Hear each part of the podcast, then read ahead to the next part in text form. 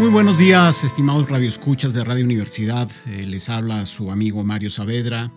Eh, conocí al sobresaliente director, escritor y académico veracruzano José Luis Ibáñez en casa de David Antoni Fernando Vallejo a finales de la década de los 70 y ya desde entonces David era su escenógrafo de cabecera. Asistía a su famosa cátedra en torno al teatro español del siglo de oro en la Facultad de Filosofía y Letras de la UNAM tan prestigiada como la que igual cursé sobre Calderón de la Barca que impartía la gran Margot Glantz. ¿Cómo olvidar aquellos maravillosos años de formación universitaria?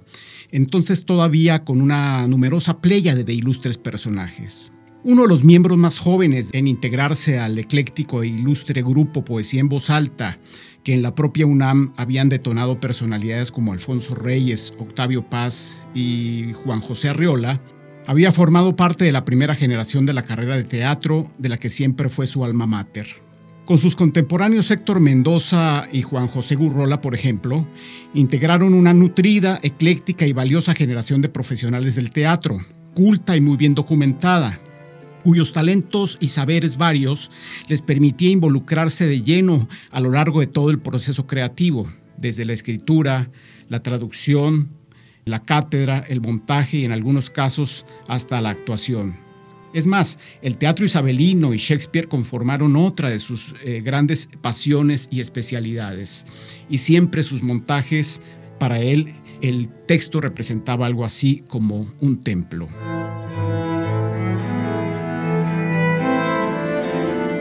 Célebres montajes suyos son, por ejemplo, lo hecho con Electra de Sófocles, con el auto sacramental El Divino Narciso de Sor Juana Inés de la Cruz, con La vida sueño de Calderón de la Barca, con La moza del cántaro y La gatomaquia de Lope de Vega, siempre resultado de concienzudos estudios de taller de los teatros moderno y contemporáneo, entre otros, Tartufo de Molière, Asesinato en la Catedral de Eliot, Las Criadas de Genet, Isabel de Inglaterra de Bruckner, Las Mariposas son Libres de Gesche, Alerta en Misa de Davis y M. Butterfly de Guam. Director de cabecera de Silvia Pinal, con la reconocida primera actriz tuvo enormes triunfos, entre otros Vidas Privadas de Noel Coward, o los musicales de Broadway, Mame y Un Gran Final, o el estreno mundial de La Señorita de Tacna de Mario Vargas Llosa.